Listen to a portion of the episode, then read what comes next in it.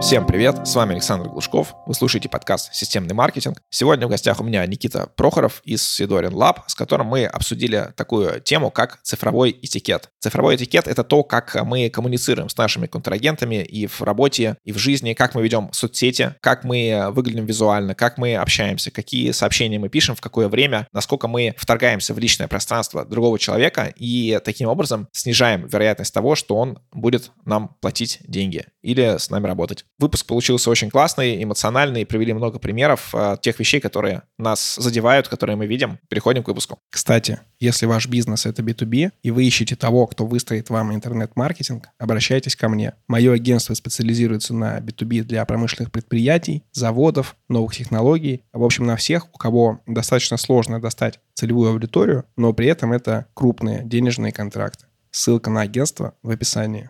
Так, Никита, привет. Расскажи о себе, кто ты такой, чем ты занимаешься? Всем привет, меня зовут Прохоров Никита, и я особенен тем, что я соучредитель самой большой в Восточной Европе команды по управлению репутацией в сети. В России это компания Reputation Lab Sidorin Lab, в мире мы известны под брендом Reputation House. У нас более 200 сотрудников в шести странах, круглые сутки мониторят абсолютно весь поток сообщений в интернете. Кто пишет, что пишет, откуда пишет, и вот если кто-то из наших слушателей напишет где-то у себя в соцсетях гадости, например, про свой банк, нечто из категории «ненавижу вас, твари, горите вы в аду», то с вами, скорее всего, придут говорить именно мои сотрудники от лица бренда, чтобы вам спасать, чтобы вам помочь. И да, мы тот самый бренд, который доказывает, что даже сейчас можно делать бизнес, в том числе международный, и мы проводим второй раунд инвестиций в мире при оценке более 20 миллионов долларов. И я думаю, что сегодняшние наши дискуссии покажу, как любой из вас сможет и свой бизнес отмасштабировать, и начать правильно коммуницировать в интернете, потому что, конечно же, digital этикета, в целом культура общения в интернете, это в наше время страдающее направление. Да, согласен. Ты вот сказал про управление репутацией. Я несколько раз э, в своих выпусках затрагивал этот момент, что я работал в компании, в которой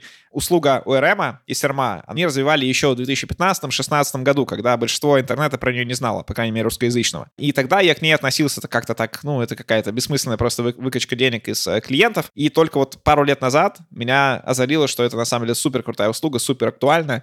Э, мы сами э, тоже ее немножко предлагаем. И то есть у меня абсолютно полностью перевернулось мое понимание этой тематики. Но мы сегодня с тобой говорим про цифровой этикет. Термин не особо популярный. Расскажи, что это такое? Цифровой этикет, digital этикет, да, эта тема начинает только появляться в России. Я, честно говоря, про нее услышал впервые года два назад, и меня это во многом озарило. Если совсем кратко, то это культура наша с вами общения в сети. Вот представьте себе, как вам пишут ваши друзья, ваши коллеги, ваши сотрудники. Я думаю, любой из вас иногда получает в час ночи сообщение просто «Привет». И всегда непонятно, во-первых, что на это ответить, а во-вторых, не знаю, как вас, меня это немного, наоборот, пугает, потому что, понятное дело, за этим ничего хорошего не последует. Ну или наверняка у вас сталкивались ситуации, когда вы взяли только-только новый себе сотрудника, особенно какого-нибудь молодого таланта, или у вас какой-то новый товарищ, и он вам просто, например, посреди вашего свидания начинает кидать мемчики, шутки, видосики, иногда пошлые,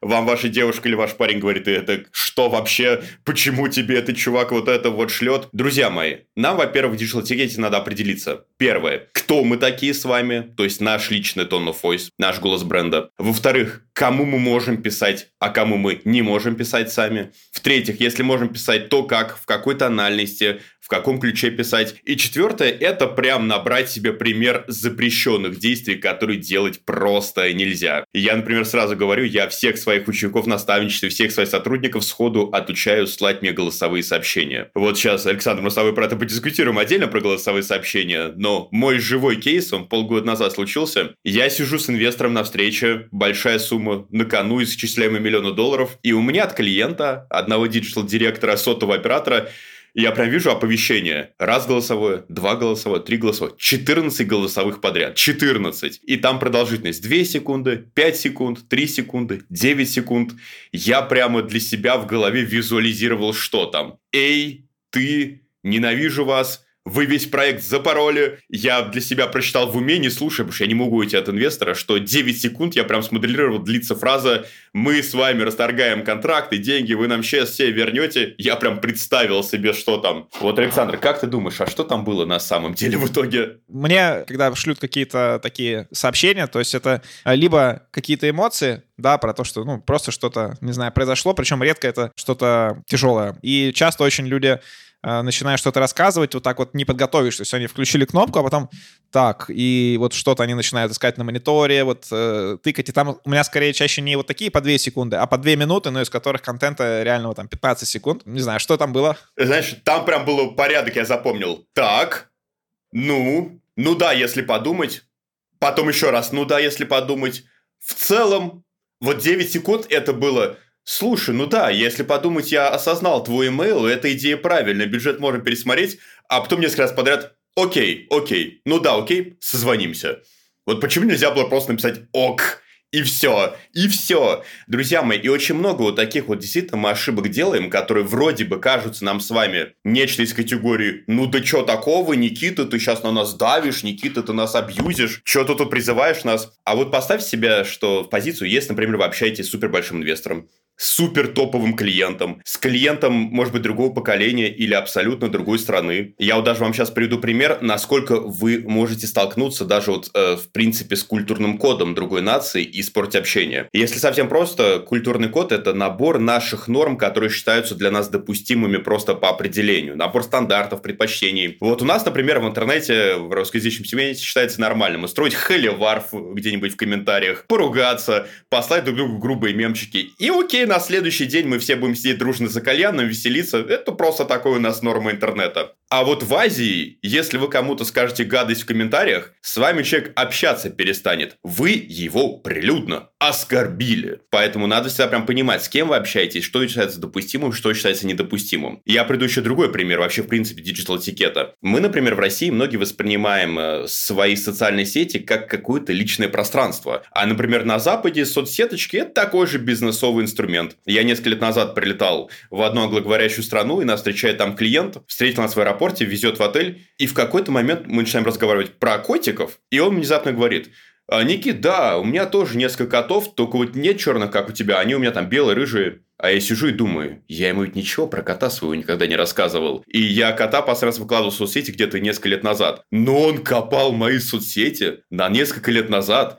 Я говорю, слушай, а что ты там искал? Зачем? Наш мне говорит, Никит, ну мы же делаем бизнес вместе. У нас не должно быть друг от друга никаких секретов. Вот он какой подход. У них это окей. Если бы мне кто-то сказал, что копает мои соцсети на несколько лет назад в России, я подумал бы, какой-то преследователь, сумасшедший фанат, что это? Друзья мои, поэтому прям первое, определиться, с кем вы общаетесь, Второе, что для него нормально. И в-третьих, вот прям вы будете слать кому-то WhatsApp, Telegram, email, задайте себе вопрос, а вот не ерунду ли вы написали? Потому что могут быть максимально неочевидные вещи, которые вы шлете, а людям это кажется ненормальным. Например, меня прямо немного удивляет, когда приходит имейл или сообщение где-нибудь в мессенджер, от больших начальников, от топовых боссов. И там внизу написано что-то из категории «Отправлено из мобильного приложения такого-то, с телефона там Xiaomi, что-то там». Вот зачем мне вся эта информация? Александр, ты нам получал такие сообщения когда-нибудь ну, тоже, да? Да, слушай, я много э, таких сообщений получал. Еще вот про предыдущее ты говорил, про то, что копать э, кого-то в соцсетях. Я, на самом деле, всех, с кем я плюс-минус серьезно работаю, я всех пробиваю, ну, не только по какой-то открытой информации и соцсетям, а еще и по всяким закрытым базам, которые там там такие, чтобы мне понимать, что это реальный человек, нереальный, а, и, ну, насколько вообще он адекватен. И по поводу вот этих, да, неправильных подписей, e-mail адресов, у меня тоже были какие-то старые e-mail адреса, которые там ты создаешь еще там в школе, где-нибудь там в средней школе, до сих пор используешь, да, ну вот все с какими-то неприятными именами, которые, ну, сейчас э, не использовать, я все, со всех с них перешел. Но при этом помню, что когда я поступал в институт, э, я пытался поступить в Бауманку, у меня был репетитор э, по математике, и это было очень очень крутой репетитор, э, я к нему серьезно так вот отнесся, но при этом он написал какой-то e-mail, и у него был e-mail что-то типа там котик, казачок, собака, mail. Вот. И как бы появилась у нас такая как бы шутка про это вот и непонятное к нему отношение. Вот. То есть это действительно влияет на репутацию как э, отдельного человека, так и компании, конечно, да. Я, кстати, сейчас вот этот кейс дополню про email котик, казачок. Абсолютно реальный кейс. У меня несколько лет назад на наставничестве была одна очень крутая такая дама, бизнес-вумен. Она была одним из боссов маркетинга, ну, по сути, в одной из крупнейших в мире IT-компаний, у которой был офис в России. И она метила на повышение в хед-офис в другую страну, на большое-большое повышение. И там прям все очень серьезно у них полиграф, проверки, эссе, видеоинтервью. Такие много этапов э, прохождения перед повышением. Мы с ней ко всему готовились, интервью отрабатывали, какие вопросы могут задать. И вот она все-все-все-все проходит. И вот сидим мы с ней в рейсике, болтаем, и она показывает ей имейл, ей написано «Вам отказано в повышении». Нормально готовились. Она расстраивается, я говорю, слушай, пошли вопрос, почему? Хуже уже не будет, тебе уже отказали. Она пишет, ей приходит бланк с логотипом, и там ровно одна строчка написана. В ваших соцсетях обнаружено поведение, дискредитирующее честь бренда. А я все, кто у меня наставничество, я очень жестко их пасу, как они ведут соцсети, что как раз не было никакого трэша, чтобы был нормальный культурный код, чтобы был tone of voice. Эш, я листаю соцсети, как раз смотрю прям при ней. Что не так? Вот нормальные посты, крутой видеоряд, видосики, все окей. Знаешь, и вот мы уже прощаемся, и тут мы вот край зрения моего что-то замечает на подсознательном уровне. Такой, так, дай-ка еще телефон. И знаешь, вот понимаешь, ты видишь, ты вот видишь истину, но ты не понимаешь, что происходит. И тут у меня прям озарение, чертоги сознания. Адрес аккаунта в соцсетях. Там было нечто из категории «Секси Настя раз, два, три». Вот, друзья мои, если вы Секси Настя или вы Вася Кибердемон, переименовываемся. Прохоров Никита Иванов маркетинг, Екатерина пиар, вот подобные вещи, что было или просто имя, фамилия, или хотя бы то, чем вы занимаетесь, понятно. Потому что я понимаю, мы многие из вас с вами там создавали себе соцсети еще на заре, когда мы били за шестизначные номера в ICQ. Вот, возможно, кто-то есть такой же старый, как я, кто помнит, что это такое. Да, и многие забыли, что какие у нас с вами аккаунты, а даже это, как видите, может повредить вашей работе. Я уж вообще молчу про то, что элементарно каждое примерно третье официальное письмо, которое я вижу, на бланке организации шрифты разные, отступы разные. И там причем иногда еще подписант, исполнитель, кто-то это дело завизировал. Понятное дело, видимо, никто не читает, что он там визирует, но почему-то ни у кого не возникло вопрос. Сам интересно, я лично однажды получил такое письмо, приглашение на конференцию, на дизайнерскую конференцию, организаторы дизайнерское агентство, и в их собственном приглашении сломали шрифты отступы. Ну, ребята, ну кому, ну что это такое? А ведь самое интересное, вот почему я топлю за digital этикет, за культуру поведения, потому что это может вообще проявиться во многих неожиданных местах. Даже элементарно, вы приходите общаться с инвестором, вы бьете за раунд инвестиций – там нету часа поговорить, там нету получаса поговорить. Вот опять же, реальная ситуация. Я несколько раз в год сам участвую в инвесторских питчах со стороны комиссии, как раз у инвестора, у фонда какого-нибудь, потому что я партнер и консультант нескольких фондов. Приходит в среднем где-то 100-150 стартапов, биться за грант, там миллион, два миллиона долларов, ну или там сколько-то десятков миллионов рублей. Вот, Александр, как ты думаешь, вот из 100 проектов вот им дается по 3 минуты. Вот как ты думаешь, сколько проектов из 100 за 3 минуты в среднем может нормально себя спозиционировать? Давай подумаем вместе даже. Ну, слушай, на моем опыте, потому как я общался с людьми, даже там с теми же стартаперами, то есть, ну, процентов 10 от этого. Это те, кто уже на опыте, можно сказать. Вот. А все остальные тыкаются во все это. Это вот, кстати, да. Те, кто реально на опыте. И знаешь, самое интересное, люди не читают даже тех заданий, что от них ждут. Обычный чек-лист – принести презентацию не больше 10 слайдов. Если у вас есть какой-то MVP, видос не больше Кстати, здесь минут. вот я, я тебе прям сразу укол да. сделаю mm-hmm. в твою сторону, потому что в моей краткой инструкции было написано, что нужны наушники, когда они нужны, для чего они нужны. Так что это такая история для всех может зацепить. Да, я пытался считерить за счет диктофона. Но речь о чем? Что когда говорят там презентация, видос и трехминутный рассказ – и люди, вот даже не только digital, а уже офлайн этикет, презентацию инвестора начинают со слов Ну, блин, короче, ну, короче, у нас нет презентации. Я так сижу, так, чуваки, из трех минут вы уже 20 секунд что-то мямлите. Ну, начните хоть что-то говорить. Так и видео такое, и презентация такая. И, к сожалению, это мы видим и в мессенджерах, и во всем. Элементарно люди даже иногда не могут нормально смодерировать видеосозвон, потому что в чем вообще сила Zoom, Google Meet и всех подобных сервисов? В том, что во время пандемии они стали внезапно модными, мы все ушли в онлайн, а теперь невозможно вернуться в офлайн. И если раньше, когда ты до пандемии, до ковида э, звал людей на онлайн-созвон, люди говорили, вам что, сложно приехать? Сейчас приглашаешь кого-то, ребят, приехайте к нам. Ребят, вам что, сложно онлайн-созвон собрать? Только, Александр, а ты замечал, что процентов 80 онлайн-созвонов, они в начале первые 10 минут собираются, вторые 10 минут обсуждают котов, третьи 10 минут обсуждают футбол футбол Лигу Чемпионов. А на 30-й минуте кто-то говорит, у нас, извините, время закончилось. У тебя не было таких созвонов? Э, слушай, наверное, бывали, но я всегда стараюсь, э, так как, э, ну, на этих созвонах обычно я в какой-то роли не, не нижней, условно сказать, вот, поэтому всегда стараюсь модерировать и, наоборот, быстрее, быстрее, быстрее давайте раньше закончим, вот, поэтому стараюсь. Но так, да, конечно, есть вот эти обсуждения. А, мне, например, очень не нравится в корпоративной среде, вот когда ты работаешь, вот это командный созвон, давайте вместе подумаем, вот вместе заполним какую-то табличку, это просто, это для меня, это, я не могу, я сразу э, расплавляюсь от этого. Мне кажется, вот созвон это ты созвонился, обсудил тему, все, как бы дальше каждый пошел делать, или там, ну, одну задачу каждый делает, или как-то так вот. А, асинхронно. Я, кстати, вообще искренне думаю, что вот в плане особенно онлайн-созвонов в крутых прогрессивных универах рано или поздно появится отдельный какой-нибудь не факультет, то занятие по модерированию. Суть в том, что на самом деле люди будут очень благодарны, если кто-то начнет их модерировать и их направлять. Потому что особенно если команда новая, клиент новый, проект новый, иногда действительно включается у людей подсознательное желание надо много говорить, надо много проявлять себя. Только этих людей может оказаться много. И что самое интересное, всегда, я, я прям засекал для себя, если в созвоне больше восьми человек, у кого-то вырывается фраза «это полная хрень». Или вот какая-то подобная формулировка. И, или половина замолкает «блин, страшно, абьюзер какой-то, как так, я помолчу». Или люди начинают «Чё ты там сказал? Ну-ка давай!»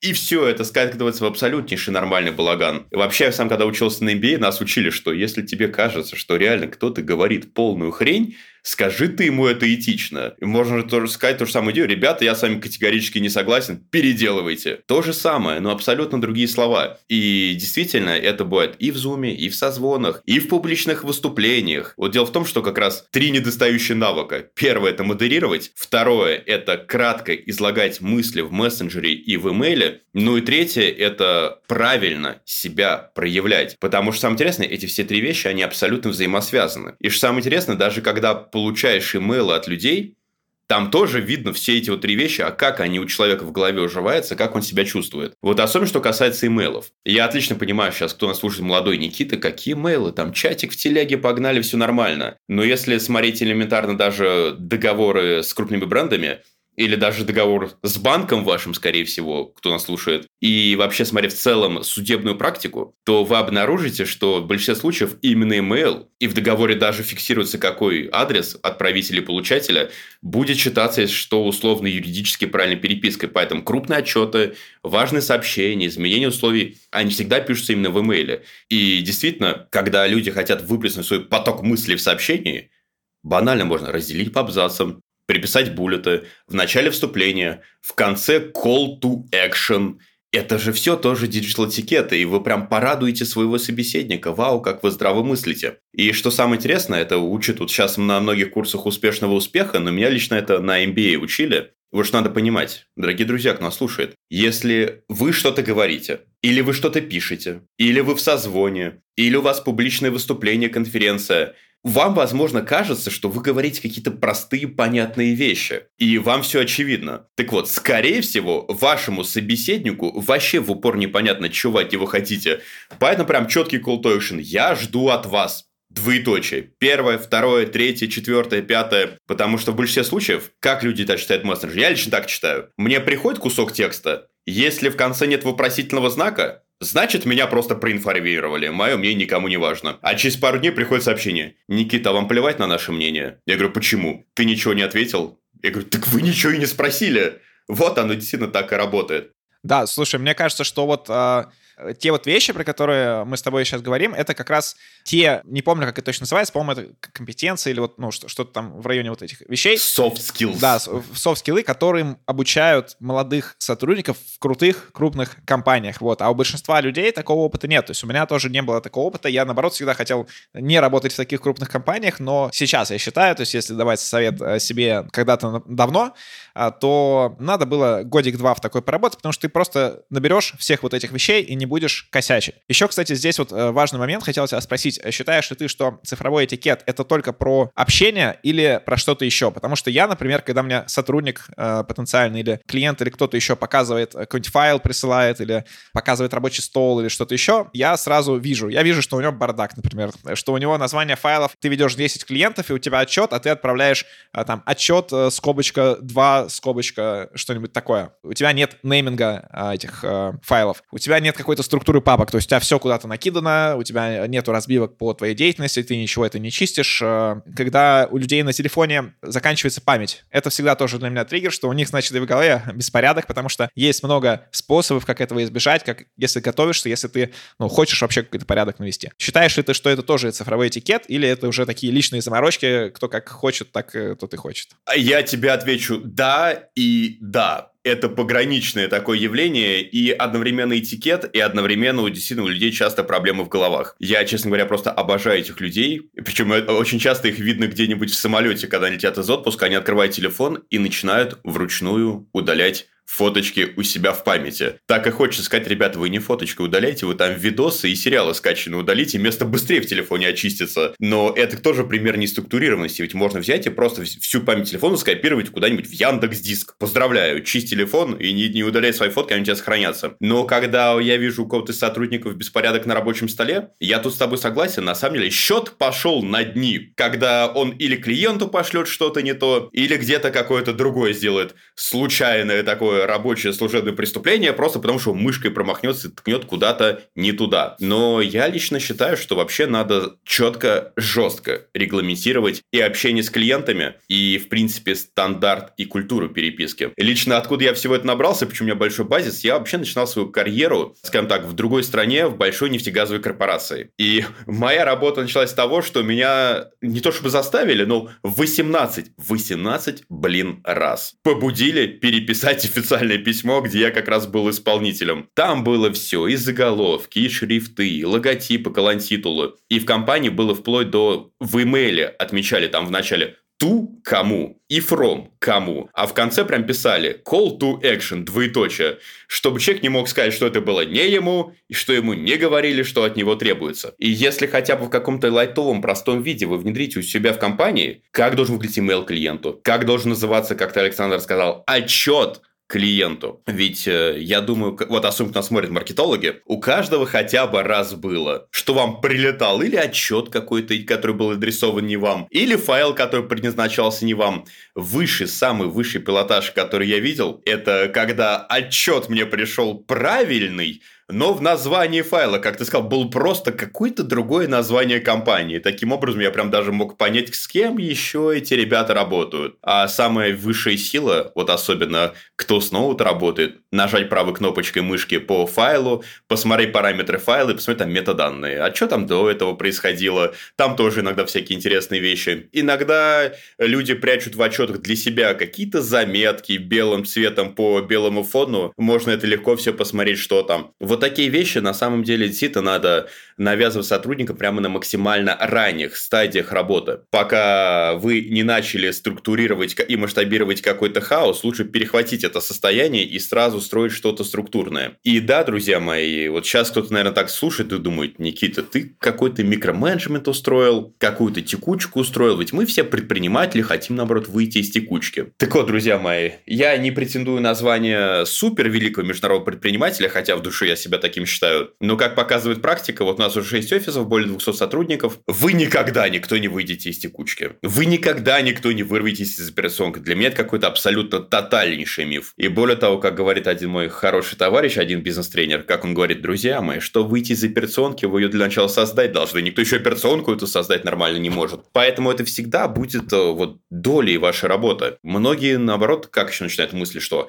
сотрудники, они обязаны понимать, они обязаны знать. Я вас умоляю, в жизни вообще никто никому ничем не обязан. И к сотрудникам надо всегда относиться немножко как к маленьким детям и немножко их воспитывать, направлять в какое-то нужное русло. Вот вас учили держать там ложку, вилку правой или левой рукой, кого как. Вот и вы научите своих сотрудников наконец-то правильно файлы называть и правильно их отправлять. А ты, Александр, как сам думаешь, это личные заморочки или все-таки работа? Не, я сто процентов считаю, что это... Не, ответственность за это лежит сто процентов на сотруднике. То есть если он сам этого э, не ищет, как это сделать лучше, не ищет, э, как... Э, ну, хотя бы не э, анализирует то, что присылают ему, и не видит, что из этого можно взять, чтобы сделать у себя лучше. То есть, не знаю, у меня это какая-то встроенная функция, я постоянно так делаю, и э, меня... Вот ты сказал про тех вот, кто хочет выйти из операционки, я думаю, что им нужно добавить, что так они никогда не выйдут э, на зарубежные рынки, рынке, потому что там, э, ну, особенно там на развитых, там культура, это она вшита очень многим в не в ДНК, но вот с детства, да. В том числе, например, э, если ты смотришь на людей, которые очень долго работают в зарубежных компаниях, в американских э, чаще всего, у них супер навык продаж, то есть такой, который у нас у самого крутого продавца, скорее всего, такого не будет. Я этой зимой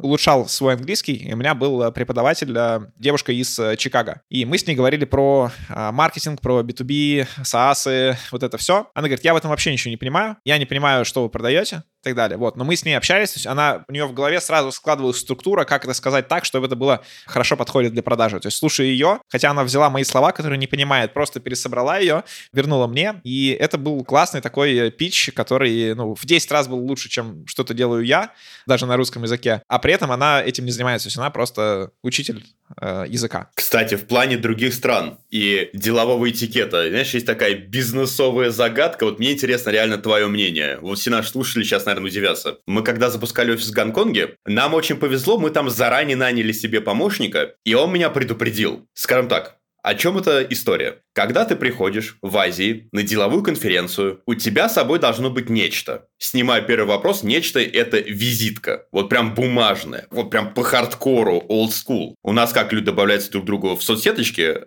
там или номерами перекидываются в WhatsApp, а там визитками по старинке. Но, вот о чем меня предупредили. На визитке должно быть нечто указано. Если у тебя этого нечто на визитке нету, то ты не профессионал. Вот как ты думаешь, что это? Может быть, э, то, чем ты можешь помочь им. То есть именно какая твоя ключевая функция, которая может полезна быть им. В каком-то смысле да. Так вот, там должен быть QR-код. Но QR-код на что? На свою соцсеть. Вот да, но там конкретная соцсеточка на LinkedIn. Вот в России почти никто не пользуется. Да, к, к сожалению, то есть я сколько в него не хотел э, зайти, но вижу, что аудитория моей мало на Россию. Вот, да. А при этом потенциально очень интересная соцсетка. А там прям все именно жестко. У тебя там QR-код и именно на LinkedIn. Потому что люди там добавляются именно в линке друг к другу. Не где-то, не в WhatsApp, не в WeChat, а именно в LinkedIn и именно QR-кодиками сразу на месте обмениваются. И действительно, я потом встретил русских ребят на одной китайской конференции, и они мне говорят, слушай, мы когда кому даем визитки, они как-то странно вертят и с непониманием смотрят, что с ними делать. Я говорю, ну, я им открыл тайну, почему они так все вертят эти визитки. А ведь это тоже элемент делового этикета. И вот видишь, как ты говоришь, что в Штатах у там людей скрипт продаж, в Азии люди ищут LinkedIn. И вообще это большое мое пожелание. Друзья мои, особенно те все, кто мне читают о внешних рынках, надо понимать, что на каждом новом рынке у вас будет новый tone of voice, голос вашего бренда, новый культурный код вашего поведения, и надо подстраиваться под эти реалии. Я просто однажды лично получил от клиента запрос. «Э, Никит, мы собираемся выходить на южноазиатский рынок. Вы можете нам сделать контент-план для нашего ВКонтактика? Я говорю, эм, чуваки, бесплатный совет, не надо, создаете себе там локальные соцсети качайтесь уже именно там. Есть вообще такое, вот я упомянул несколько раз, понятие tone of voice. Если совсем просто, это голос вашего бренда. А вот вы какой? Вы со всеми на «ты»? Или ты со всеми на ты. Соответственно, вы вежливый или наоборот такой неформальный, привет, чё, как дела? Вы взрослый такой, зрелый или молодежный с мемчиками, шутками. Надо вот это свой тонфойс подстраивать под каждый новый регион, под каждую новую страну. И тут надо понимать, что у вас не будет какого-то правильного или неправильного тона voice. Его надо адаптировать под отрасль, под нишу, под компанию, под клиентов. Вы наверняка знаете, что есть банки серьезные, сообщите свой номер заявки. А есть дигитальные банки, которым ты жалуешься, что у тебя банкомат сожрал карту, а тебе банк отвечает, не переживай, я сейчас сожру банкомат, мы отмстим за твою карту. Это тоже здорово, это вызывает хоть какую-то реакцию, но надо это определить еще и для себя лично, как это вам в жизни поможет и как вы будете это накладывать на свой цифровой этикет. Александр, ты знаешь, какой у тебя голос бренда? Наверное, еще адаптировать это все можно, причем под разные соцсети, разные страны, разные какие-то ниши. У меня один из моих самых ярких э, примеров э, не связан с бизнесом, он не связан с маркетингом, это поликлиники. И там, ну, бывает такая ситуация, что там на тебя кричат, там, э, что там еще, и вот прям, ну, очень резко тебе отвечали. Сейчас это уже меньше, потому что там поменялась система, но вот 10-15 лет назад было так. И э, я нашел там лайфхак, надо на них кричать в ответ, вот не ниже, чем они на тебя кричат. То есть вот тогда ты прям на них так, так же кричишь одновременно, и они тебя считают за своего. И после этого они начинают с тобой общаться. То есть ты как бы ты прошел первый такой проверку, они тебя определили за своего, и дальше тебе все, ты дальше говоришь, мне нужно то-то, то-то, они тебе там, да, хорошо, хорошо. И еще вот из свой-чужой тоже прям супер яркий пример, это у какого-то родственника моей знакомой, город провинциальный, и э, на главной улице есть такие торговцы сувенирами. И вот этот родственник, он решил тоже торговать, он пришел туда, поставил стол, разложил сувениры, его начали вытеснять. То есть это там сначала просто типа там пошел отсюда, потом вызывали на него полицию, дрались там, куча вот таких прям агрессий, прям выкидывали там, портили его оборудование. И где-то через месяц они поняли, что он тоже, он прошел проверку, все, он свой. И после этого перестали, то есть он с ними пошел в круг. Так что адаптировать нужно вообще все, все свое общение, tone of voice под э, ту сферу, где вы находитесь. Это я абсолютно согласен согласен. Давай еще поговорим про визуал, про те вещи. Вот сейчас э, очень много онлайн-конференций, встреч, и есть разные фоны. То есть кто-то делает какой-нибудь, какой-нибудь фон, картинку, которая там находится за тобой. Кто-то не делает, показывает свою квартиру. Кто-то показывает потолок, там э, грязные стены и так далее. А в чем люди находятся? Вот насколько это важный момент? Что ты можешь про это сказать? Короткий ответ. Да, это важно. Длинный ответ. У многих есть некоторые ограничения, потому что, например, у человека может вообще в принципе не быть офиса. Он такой супер стартапер-надомник. Может быть, у человека нет офиса, он сидит дома и там кошки, собаки, собаки, дети. И, может быть, человек действительно находится дома в квартире, и квартира некрасивая. Но, дорогие друзья, вот что надо помнить? Вот я в самом начале говорил, что вы когда кому-то что-то шлете, а вы задаете себе вопрос, а не ерунду ли вы посылаете? То же самое вот и с визуалом. Как я всем советую, вот вы элементарно вступаете в созвон, поговорить, интервью дать, совещание провести, продать, в конце концов, по онлайну вы прям взгляните в собственную картинку, а вот вам было бы приятнее видеть того собеседника вот самому, вот вы кайфовали бы от него, потому что самое невероятное, что вообще лично я видел, это вот, извините, но слово кринжатина это когда, я не знаю, как это даже показать сейчас, когда потолок, там люстра, и там пол башки, причем лоб и волосы, и там картинка трясется, и человек еще говорил, а чё я никого не вижу? А где картинка? Э, а мы начали? Какую ты дорогую там картинку хочешь увидеть, если ты сам не то, чтобы людям какой-то оскаровский шедевр показывал. Поэтому, первое, если действительно у вас есть переговорка, офис, сидите в переговорке, сидите в офисе. Второе, если у вас условия не те, и вы не можете организовать крутого окружения, можно или заблюрить фон, или нарисуйте себе виртуальный фон. Виртуальный фон вам какой-нибудь стартапер реально нарисует э, какой-нибудь ИПшник ну, за 500 рублей. Просто однотонный фон с вашим логотипом или с вашим именем, фамилией. Но в большинстве даже сервисов уже и в Zoom, и в Google Meet есть уже даже подготовленный набор фонов. Знаете, вот какой мой совет? По большому счету, людям вообще-то без разницы, какой у вас фон. Но главное, чтобы он их не раздражал. Вот это самое главное. Поэтому даже если вы там себе запилите флаг своей страны и будете на фоне его вещать, ну, вызовите у кого-то улыбку, но против флага вашей страны вряд ли вам кто-то что-то скажет. Но все-таки, если у вас, ну, прям вообще никак, ну, в упор никак, лучше в качестве выключите видео и не позорьтесь. Но хочу сказать сразу, что когда действительно большой важный созвон, с топом клиентом, с инвестором. Я просто лично несколько раз а, вот от фонда, который у нас инвестировал, перед созвонами прям получал такой регламент. Там прям было написано, у нас 35 минут. Вводное слово модератора – минута. Заключительное слово модератора на подведение итогов повестки дня – две минуты. И там прям жестко было указано всегда, что все с видео, или все без видео. Как бы, ну, если все с видео, то, друзья мои, будьте добры уже соответствовать этому, выглядеть нормально. И еще вот это тоже такой недооцененный людьми момент. А как у вас дела со звуком?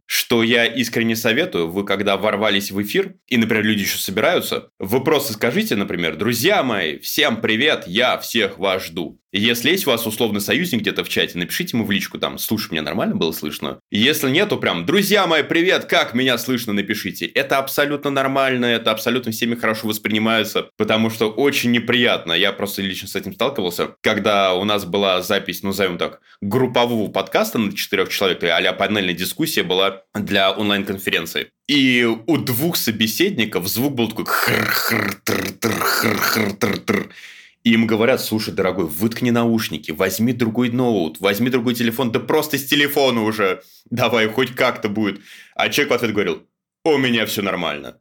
Да ничего у тебя не нормально, тебе уже три человека говорят, у меня все нормально, это у вас проблемы. Ну, в большинстве случаев действительно невозможно диагностировать у себя проблемы ни со звуком, ни с картинкой, потому что ты можешь у себя даже в этой миниатюре красиво отображаться, а ты у всех при этом давно уже вообще вылетел просто из онлайна. У меня есть моя личная хитрость. Я всех предупреждаю, причем об этом заранее, когда созваниваюсь, говорю, друзья мои, я на всякий случай там на видео, на созвон войду еще из телефона. Потому что я обычно как раз показываю там или презу, или видео. Мне важно, чтобы у людей был хороший визуал. И я прям ставлю рядом свой телефон, и я прям наблюдаю, как у них дела с этим визуалом все ли там хорошо, все ли нормально отображается. Это тоже можно делать, это абсолютно все нормально будут воспринимать. Ну и да, если у вас дома есть кошки-собаки, если они есть, и там, или какие-то другие раздражающие факторы, которые вам будут мешать вести онлайн, я обожаю котиков собак, если что, у меня у самого несколько котов. Но позаботьтесь о том, чтобы все-таки у вас было тихо. Запритесь в комнате, запритесь вообще хоть где-то. А, попросите там мужа, жену, чтобы они поприсмотрели за детьми, чтобы этого всего не было. Потому что действительно проявление даже того, что для вас кажется очень милым, клиенту, инвестору, большому боссу будет казаться просто непрофессиональным поведением, что вы не смогли нормально организовать рабочее пространство. Да, смотри, по звуку как раз сам недавно э, прям в такой же ситуации был.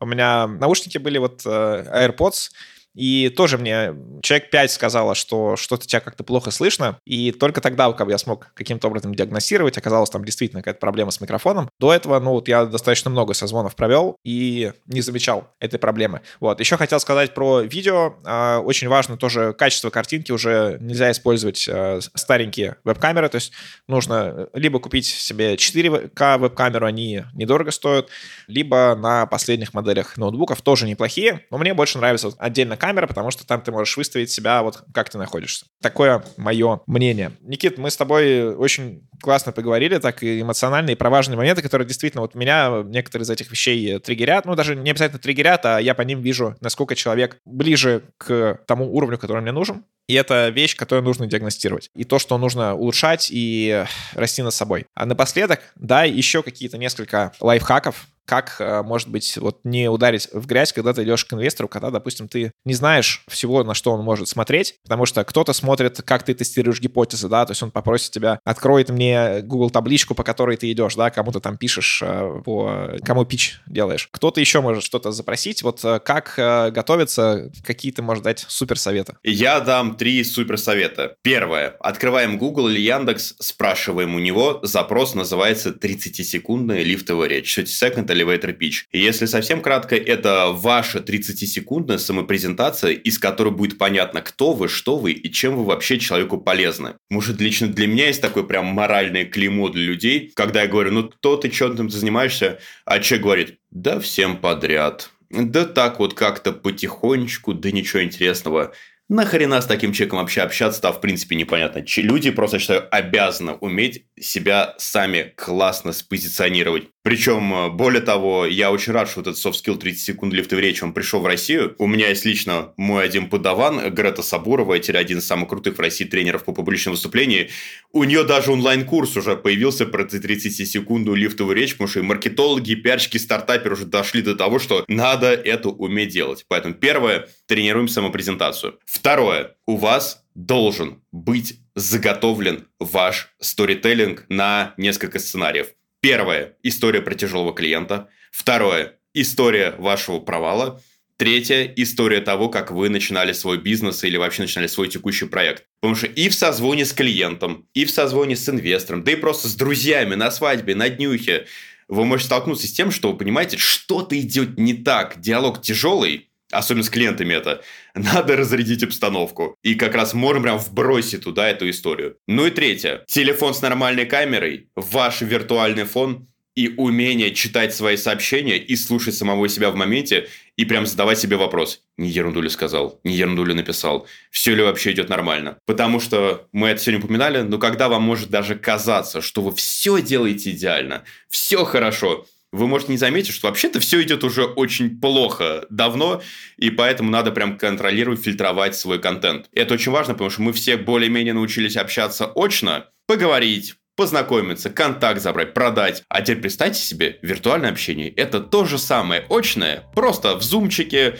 там в Яндексе, там в каком-нибудь это раз другом сервисе по общению виртуальному, даже в имейле, в WhatsApp, в Телеграме. люди вообще-то хотят, чтобы вы тоже были с ними вежливыми и вели себя с ними классно, чего я всем и желаю. Друзья мои, находите меня в соцсетях, у меня везде одинаковый аккаунт Н. Прохоров, и слушайте Александра Глушкова. Всем спасибо за внимание. А, подписывайтесь на этот подкаст в том сервисе, где вы его слушаете, а также подписывайтесь на мой телеграм-канал Глушков, нижнее подчеркивание, блог.